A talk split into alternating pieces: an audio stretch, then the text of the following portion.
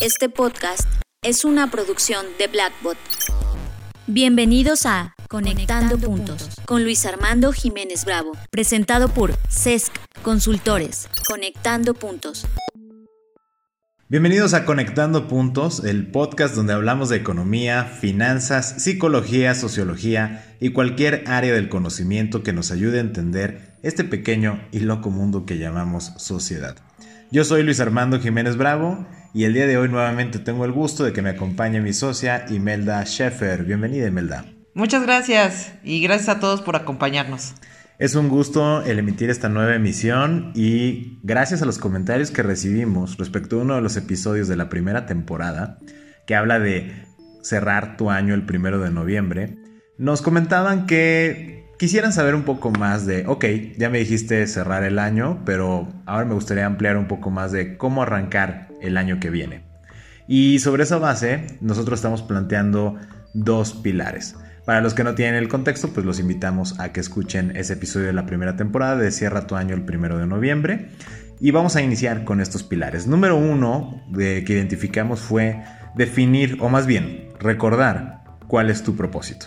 O también definirlo. Puede ser de que una, empresa no tenga bien definido el, el propósito porque pues podemos decir, quiero ser la empresa de automóviles más conocida en el mundo. Ah, conocida por qué? O sea, puedes también ser conocido por algo malo.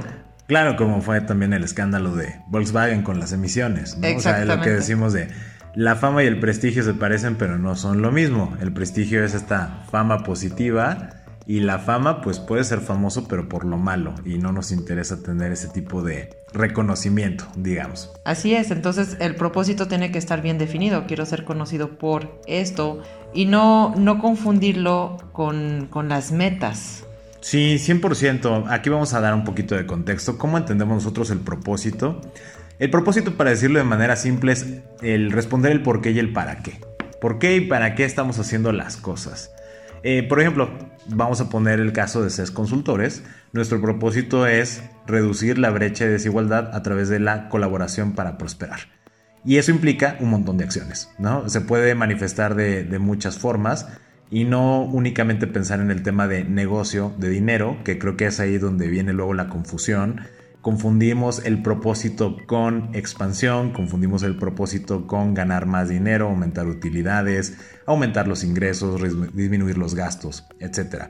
Eh, dejando ese contexto claro de qué entendemos por propósito, también esto va para las personas, no solo para las empresas.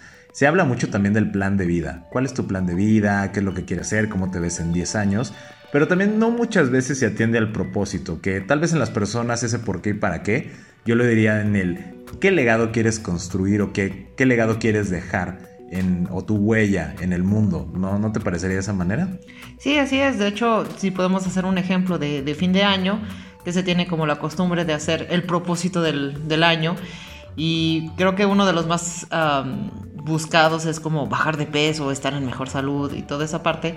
Pero el punto es de, ok, lo quieres hacer, pero ¿para qué? Porque muchas veces también están esos memes de haces tu propósito hasta de ahorrar si quieres, ¿no? Y eh, tres días después ya se te olvidó.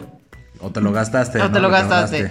y justamente es porque pues el propósito no fue bien definido. Es de quiero ahorrar para qué, exactamente. Para lograr qué. Para lograr qué. O quiero estar en mejor salud, o quiero hacer ejercicio, ¿para qué? Para poder jugar más con mis niños, o pasear este más a mis perros sin cansarme. Sin cansarme, que, que tienen muchísima energía. Entonces realmente el punto es, es el propósito, tenemos que tenerlo bien definido y también nosotros de cuál es nuestro propósito dentro de este, em, de este negocio, de esta empresa, de este emprendimiento. Es, es, es que sea un conjunto de propósitos entre ambos y evitar el llegar a los paradigmas de venta que especialmente en estas épocas se dan, de que ya están organizando para el siguiente año, pero siempre se escucha de vamos a comunicar más sobre esto, vamos a hacer más productos, vamos a vender más, vamos a disminuir gastos. Y no, esos no son propósitos, son metas. Primero es cuál es tu propósito, lo vas a mantener para el siguiente año o lo vas a cambiar, también es válido. Claro.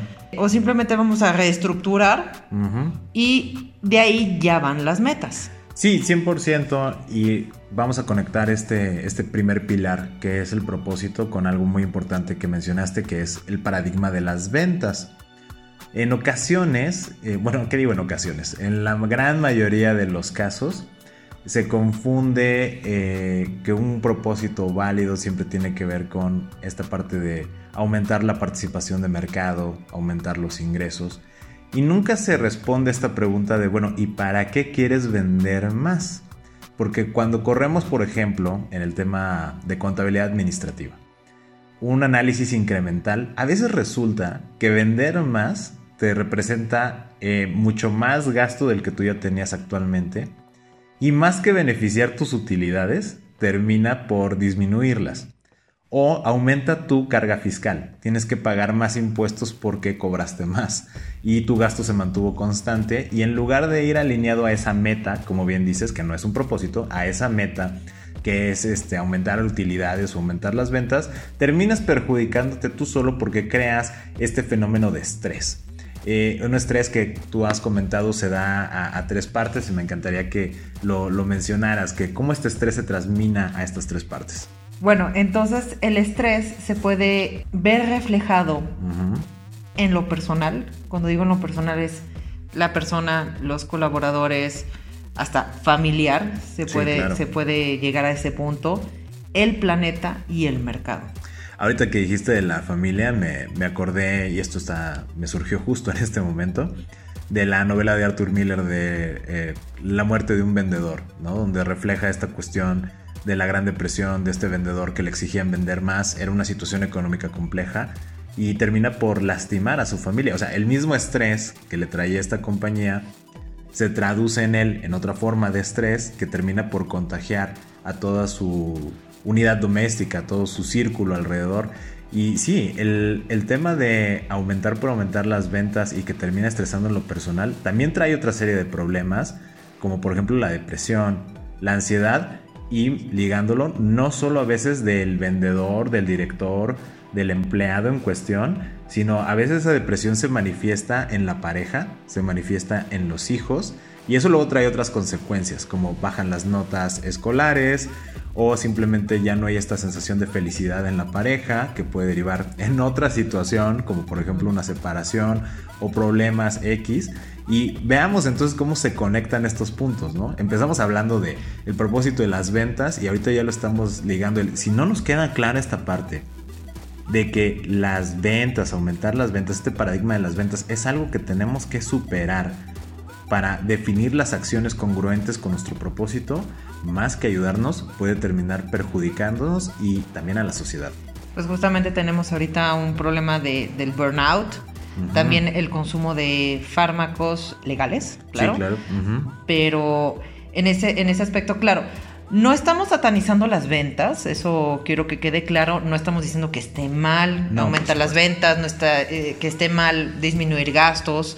O sea, realmente cuando uno tiene un propósito y se reestructura y se necesita ciertas cosas, bueno, sí hay que hacerlas. Pero no es vendan por vender y es de trabajen hasta no sé qué hora y háganlo y lleguen a sus metas. No, es de lleguen a su propósito. Ese es el punto. Es de las metas son para llegar al propósito. Y dentro de eso hay cosas que se me hacen absurdas. Por ejemplo, el otro día estaba en una cadena de supermercados y veo este paquete de cubiertos desechables hechos de bambú. Digo, ok, si tu propósito es, y lo pones claramente, quiero hacer cubiertos que, no, que sean de otra cosa menos plástico, ok, entiendo tu propósito, ahí queda. Pero no me digas que es para salvar al planeta porque tu empaque es de plástico. Y sabiendo que estás en este tipo de supermercados, ya me imagino cuáles fueron las cajas, más plásticos, el transporte y de dónde vienes. No me digas que tu propósito es salvar al planeta. Dime mejor, mi propósito es hacer cubiertos de otra cosa que no sea plástico. Esa te la voy a creer. Entonces también está esta parte de la congruencia. Sí, 100%. El, el ser congruente eh, precisamente para evitar estas falsas promesas, porque pues las incongruencias terminan por crear fallos sistémicos, como hablábamos a nivel personal o en el nivel del planeta, como mencionas ahorita lo del bambú. Si ven que es un hitazo de ventas, pues ya me imagino la cantidad de plantíos de bambú que va a haber y procesamiento y contaminación, que posiblemente sea más de la que se tenía previamente, que ese es uno de los dilemas de la pseudoecología, donde crees que por migrar a otro tipo de material vas a terminar por contaminar menos y no necesariamente se va a cumplir así. Exactamente, o sea, tenemos esta imagen de ecoresponsable, pero ahora que están sacando muchas cosas de entre el bambú, el hueso de aguacate y todo eso, digo, ok, está muy bien. Pero ¿cuál es la repercusión de, de hacerlo? No estoy diciendo de, ah, continuamos con el plástico. Nada más es de, ok, si tu propósito es ese, busca la manera en que sea lo más ecoresponsable posible. Sí, no que sea pongas, congruente. Ajá, no pongas plásticos, no, no, no mates ah, no sé cuántas hectáreas para poner no sé cuántos árboles o plantas de ese tipo. Y luego, no sé, también estresar el mercado. Ah, como ya quitamos este, estas hectáreas para las manzanas y pusimos puros árboles de aguacate que nada más dan este fruto después de los cinco años. Sí. Ahora este, el precio de la manzana aumenta y se hace, Sí. se hace todo un- ese tipo de estrés. Por eso digo, es que se puede estresar. Estresamos a las personas, al planeta y al mercado. Totalmente de acuerdo. Y yo me gustaría agregar un ejemplo más de este tema de cómo se puede estresar el mercado cuando estresas al planeta. Eh, porque cuando se hace una falsa premisa de un falso propósito, como lo que dices de, ah, sí, mi propósito es salvar al planeta, pero no soy realmente congruente con ese propósito porque ni el producto que vendo es, es congruente. Ahora le transferimos esa responsabilidad al mercado, ¿no? Y el mercado se estresa más porque dice, wow, compré cubiertos de bambú, pero tenía una envoltura de plástico, pero este plástico va a contaminar, entonces ahora qué le hago? Lo tengo que separar o lo corto en pedacitos, no, no te creas porque eso hace microplásticos. El estrés se sigue transminando, ¿no? Y otro ejemplo muy claro económico, como dices, es cuando hace un boom algún tipo de producto, eh, dejas de producir del otro, lo que lo vuelve escaso y eso aumenta su precio. Y entonces es otra manera de estresar al mercado, porque resulta que al final el mercado termina diciendo, necesito aumentar mis ingresos para poderme comprar manzanas. ¿No? O sea, fue esta parte de de me estreso yo como empresa por aumentar las ventas, estreso mi personal para que aumente las ventas, buscan un nuevo material que estresa al planeta, pero ese estrés al planeta reduce ciertos productos, la elaboración de ciertos productos que estresa al mercado para decir, wow, como ya subieron de precio las cosas, ahora yo también necesito aumentar mis ventas, aumentar mis ingresos y esto crea un círculo vicioso que se sigue retroalimentando y deteriora cada vez más la calidad de vida. Sí, claro, y como, como lo decíamos anteriormente, no estamos en contra del desarrollo, no estamos, no, no somos eh, anticapitalistas. No, para nada. Nada más que decimos, bueno, uno, o sea, tengan su propósito bien definido y sean congruente con ello. O sea, si, si su propósito es tener dinero, pues no se necesita hacer una empresa para eso. O sea, se- nos iríamos como en papel, por decirlo así, en papel. Si lo único que yo quiero es ganar dinero, pido limosnas. Sí, y eso te va a dar dinero. O sea, no necesitas tener una superestructura empresarial. Que claro, recalcamos que Sí. no es un, algo deseable, no, no lo estamos fomentando ni nada por el estilo, pero no estamos yendo, como dices, al ejemplo más absurdo de si tu objetivo es hacer dinero, pues ve y pídelo, ¿no? O sea, es como... Y eso cumple ese, entre comillas, propósito de, Sí. de hacer dinero. Y justamente, bueno, estábamos hablando de cuál sería una buena manera de final, bueno, organizar el, el fin de año y comenzar ya teniendo esta parte del propósito y la congruencia que sigue. Entonces, justamente estábamos hablando de la creatividad. Claro que, bueno, esto es lo que nosotros hemos opinado, lo que hemos platicado, pero claro, si hay personas que tengan otro Otra perspectiva. otra perspectiva, por favor escríbanos, díganos, nos encantaría saber de, de todos ustedes. Pero de momento lo que nosotros, lo que no, más nos hizo congruencia fue la creatividad. Claro. Nota adicional es que, bueno, yo era de estas personas también que lo, que lo pensaba anteriormente de la creatividad de, no, es que no soy creativa porque no sé, no sé, Diseñar, no ¿no? sé diseñar, no sé pintar, ah, realmente no estamos en ese ámbito. Pero en sí la creatividad no es eso, la creatividad es simplemente buscar otra manera de hacer las cosas. Sí, me, me encanta y voy a tomar esa frase que acabas de decir, buscar otra manera de hacer las cosas. tuve una clase ¿no? de problemas éticos contemporáneos con una gran maestra que es doctora en filosofía. Y ella nos hacía un repaso de esta apreciación de la filosofía aristotélica, donde a mí me quedó una enseñanza muy clave para, bueno, ¿qué se necesita para ser creativo? Y desde este enfoque filosófico hay como dos prerequisitos. Número uno, tener información. Entre más información tienes, más capacidad tienes de ser creativo. Número dos, empatía.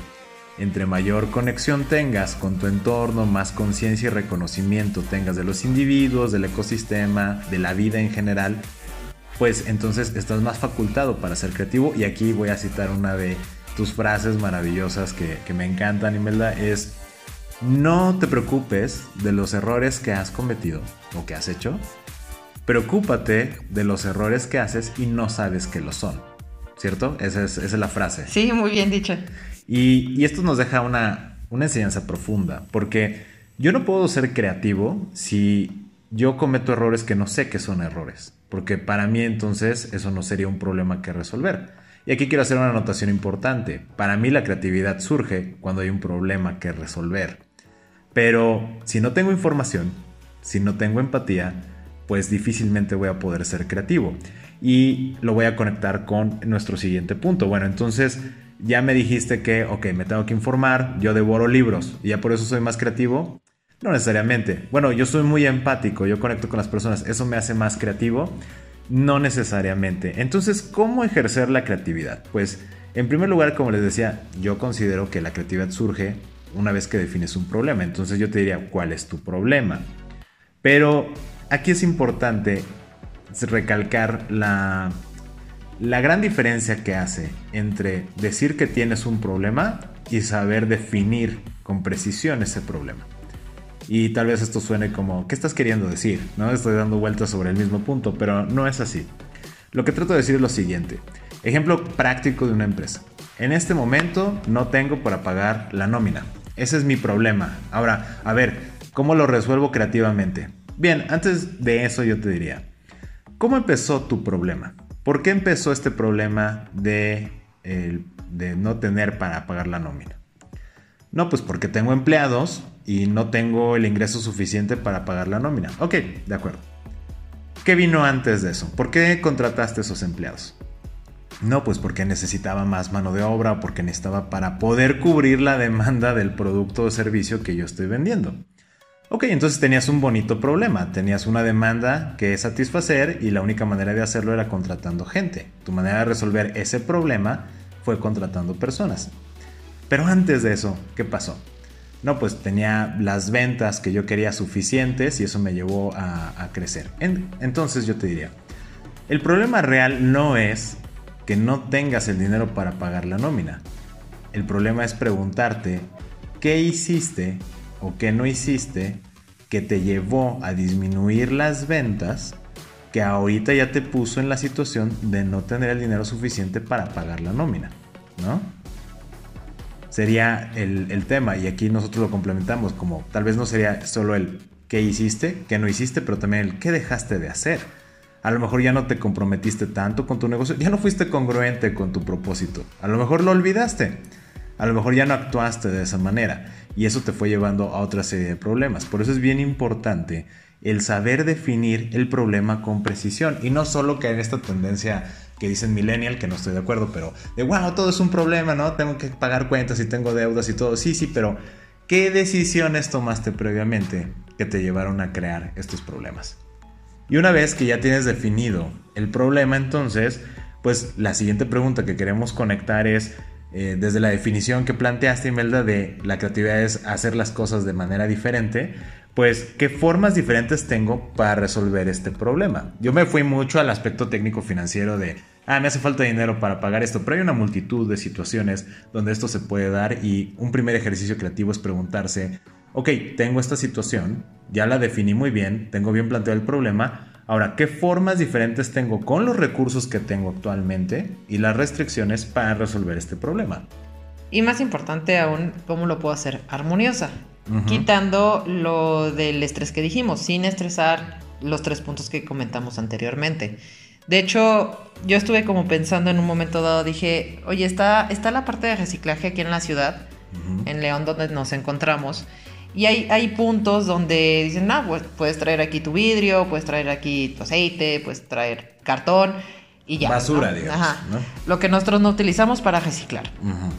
Y una manera que, que dije, bueno, si, si acaso hubiera esta, alguien representativo de, de, esta industria o de una de las empresas de reciclaje, dije, en vez de que nosotros fuéramos hacia ellos y, no sé, yo intercambiar 50 pesos de, de cartón, ¿por qué no ellos vendrían a nosotros? En el sentido de... Por ejemplo, aquí hay muchos fraccionamientos y lo mismo, este, por lo mismo hay asociaciones de colonos que eh, en esos fraccionamientos son los que gestionan, bueno, pues todo lo del mantenimiento y los pagos.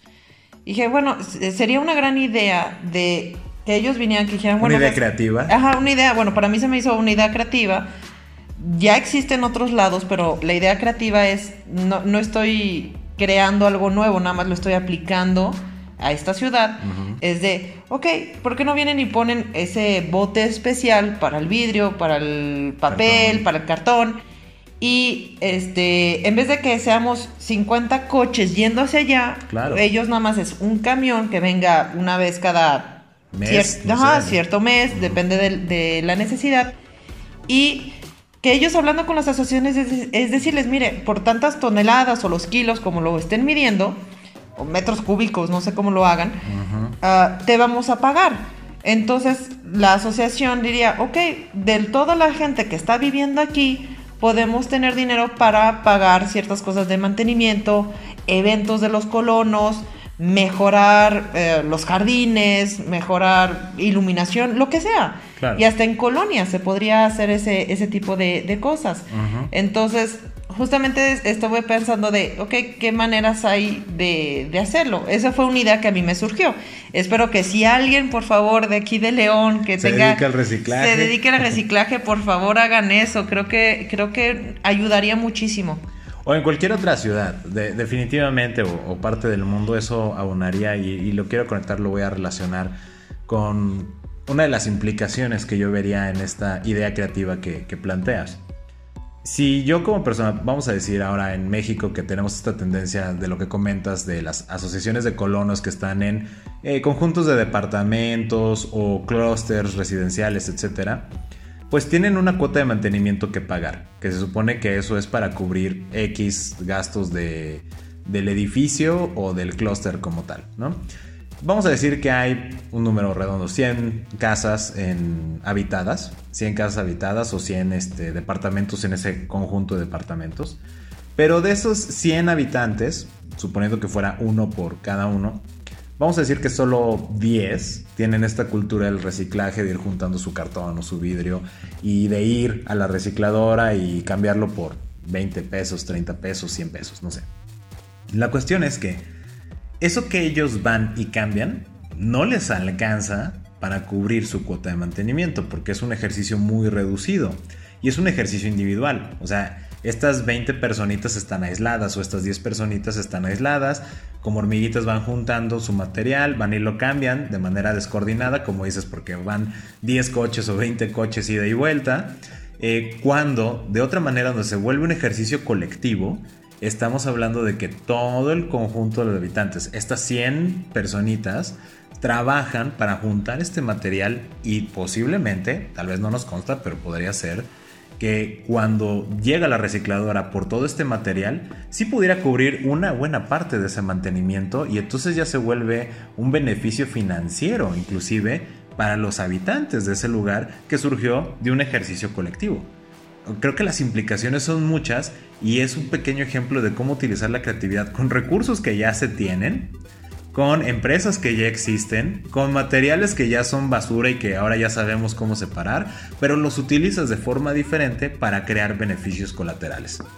Sí, de hecho, podríamos hasta escalarlo a, a finanzas colaborativas si nos vamos como un referente teórico. Claro. Sí, y como dices, ya es un ejercicio que existe, pero en ocasiones se nos olvida y creo que se olvida cuando ya no es un problema reducir los gastos, ¿no? Porque este fenómeno yo recuerdo ya hace muchos años, fui a una conferencia de un italiano que hablaba de los clústeres colaborativos productivos en Italia, donde pequeños talleres se juntaban para comprarle un proveedor más grande, porque lo que ellos usaban de material era muy poquito, tan poquito que ni siquiera el proveedor los veía como clientes. Entonces la solución de ellos fue de, oye, tú también usas este material, tú también, tú también, y juntaban a lo mejor 50 tallercitos. Y ya se volvió un volumen interesante para que ese proveedor los considerara como clientes. Aquí no estamos hablando de negociar precios no estamos hablando de descuentos, es simplemente tener acceso a que ese proveedor quiera venderte. Que digo, hasta ese nivel se puede, se puede escalar. No solo es reducir el, precio, sino que inclusive un proveedor realmente grande eh, quiera voltearme a ver para suministrarme ese producto o servicio, porque somos varios. Pero sí, efectivamente, ese es de un problema muy específico. Claro. Pero más que nada es como, depende del problema, de ahí es como buscar. Estamos dando ejemplos, por decirlo sí, así. Y tratando de resaltar este ejercicio creativo, que aparte a nivel personal, hay una, hay una anécdota que tocó vivir en esta temporada eh, que acaba de pasar. Eh, bueno, que pasó en noviembre del Día de Muertos. Aquí en México hay una flor que es muy común y muy tradicional de utilizar en estas festividades de, Día de Muertos, que es la flor, me corrige si la estoy pronunciando mal, pero de Cempasúchil, que normalmente se le dice Cempasúchil, pero creo que el nombre correcto es Cempasúchil, ¿cierto? Sí, así es. Y tú hiciste un ejercicio creativo. Eh, eh, me encantaría que compartieras esta, esta anécdota de cómo hiciste este ejercicio creativo de negociación, digamos, con el proveedor.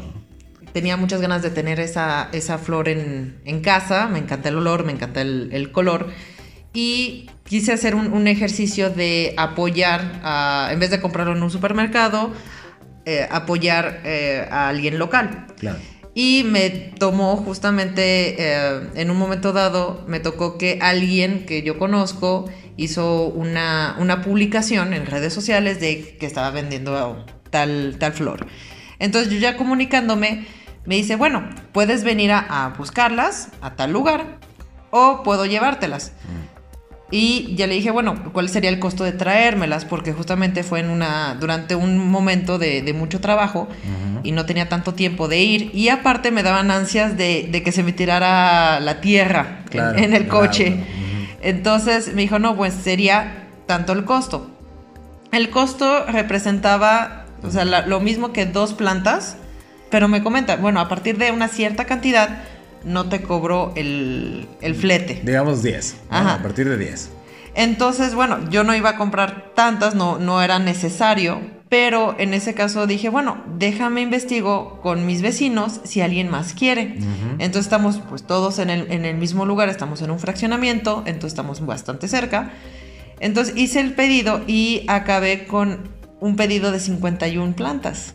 Claro, que, la implicación de esto es, bueno, no solo no pagaste el, costo del envío, sino que fuiste fiel a esta intención de consumirle un productor local y aumentarle sus ventas o simplemente favorecer su consumo. Y en lugar de que hubiera hecho eh, una venta de, digamos, cinco plantas, terminó colocando 50 y algo, ¿no? Sí, exacto, porque realmente mi propósito fueron dos. Primero, mi primer propósito era tener esas, esas plantas eh, con esa flor que viniera de, un, de una persona local.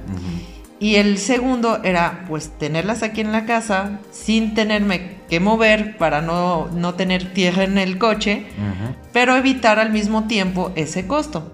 Entonces hice ese ejercicio y tuve un bono, pude conocer a los vecinos.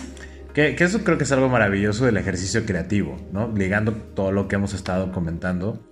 Eh, esta parte de los ejercicios creativos están en todas partes y se pueden aplicar en todo momento y en todos sentidos.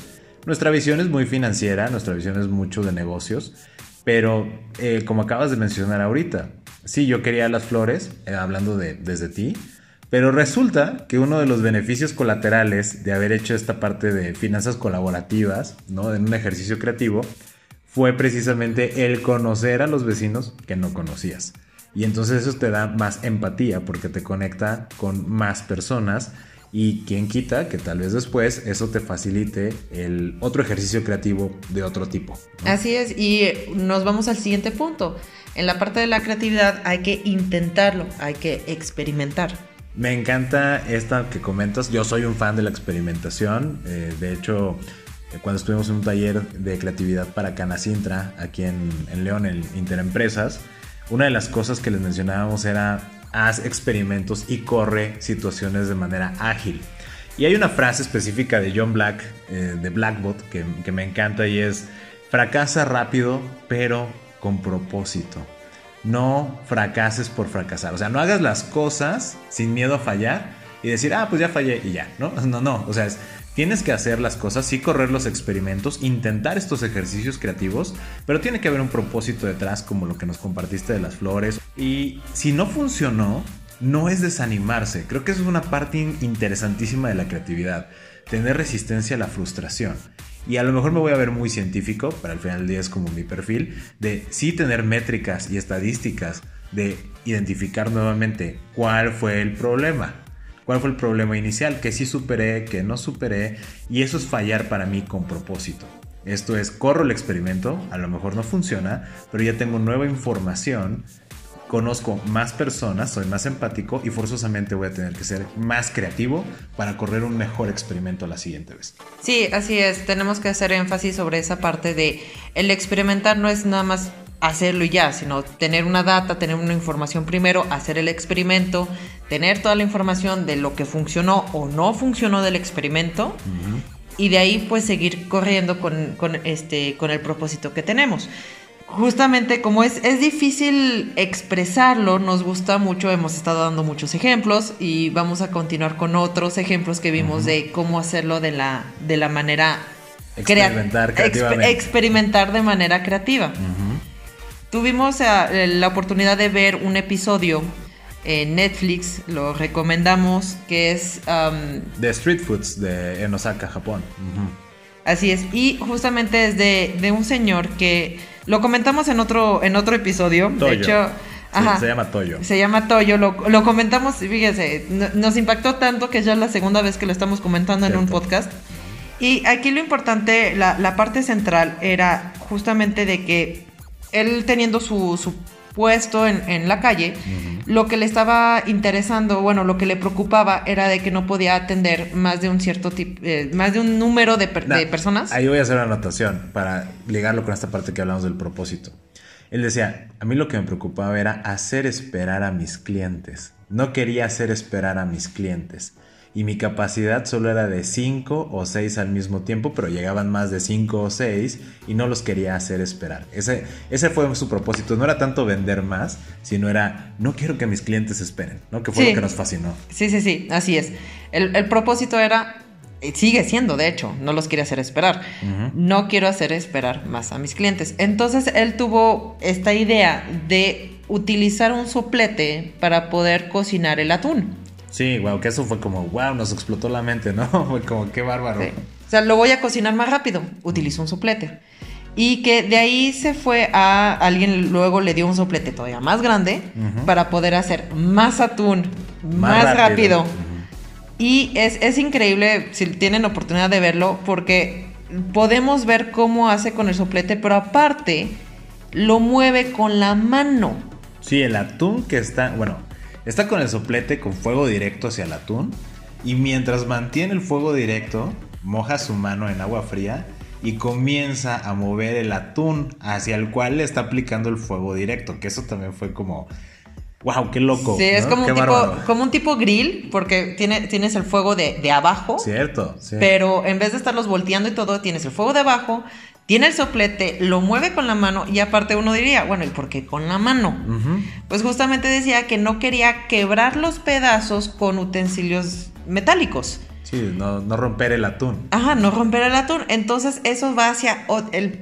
Yo creo que su primer propósito es hacer algo de calidad. Wow, sí. O sea, el primer propósito fue algo de calidad. Luego, ¿cómo hago más rápido? Lo hizo con lo del soplete pero lo hace con la mano para poder, para poder respetar el primer propósito. No voy a estar dando el atún eh, como morona. Sí, que digamos que esto nos encantó porque Digamos que su propósito era, quiero darles a mis clientes el mejor platillo en el menor tiempo posible, que no tengan que esperar por él.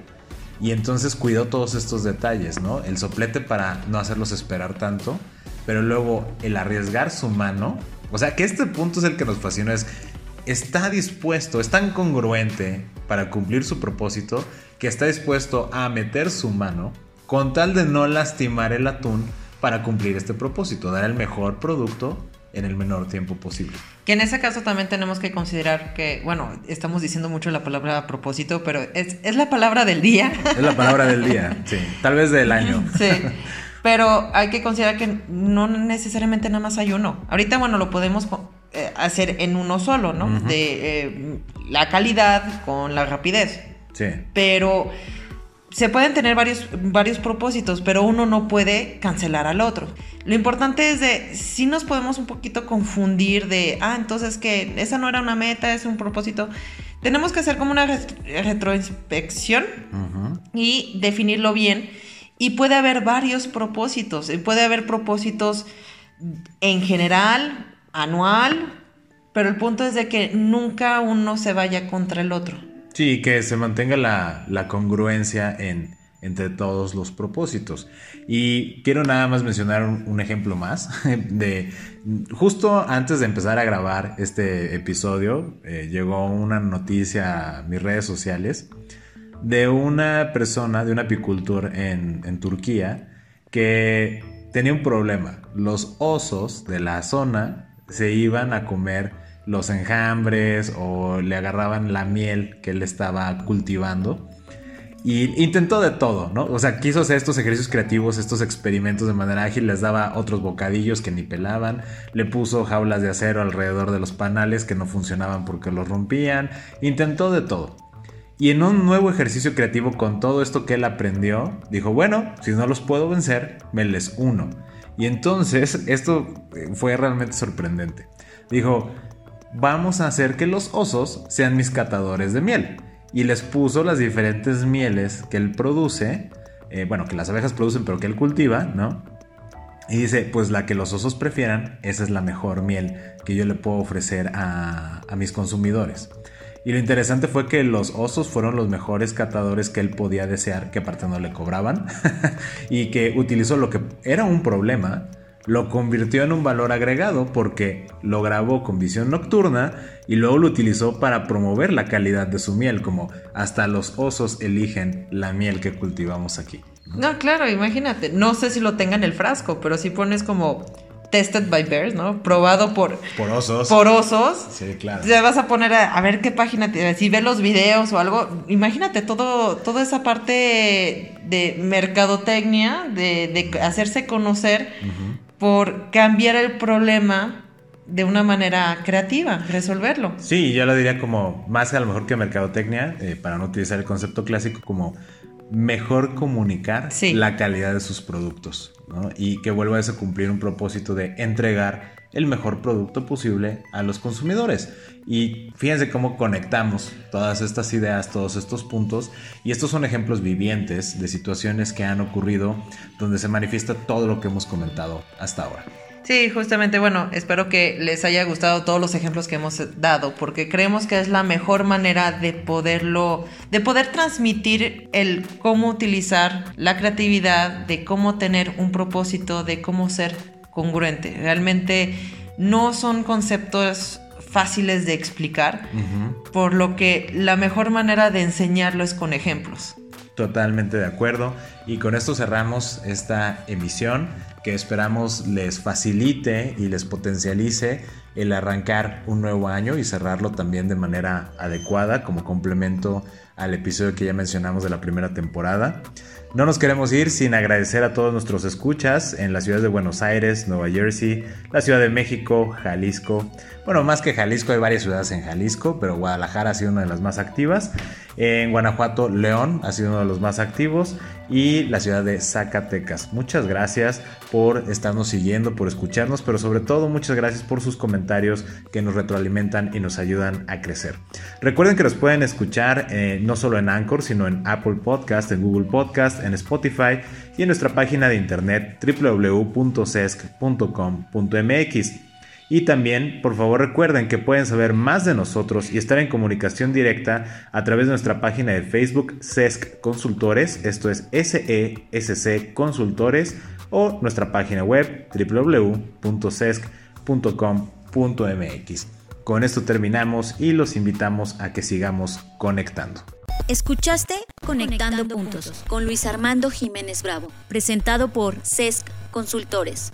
Conectando, puntos. Contenidos y conducción, Luis Armando Jiménez Bravo. Producción, John Black y Fernanda Rocha. Grabado en los estudios Blackbot.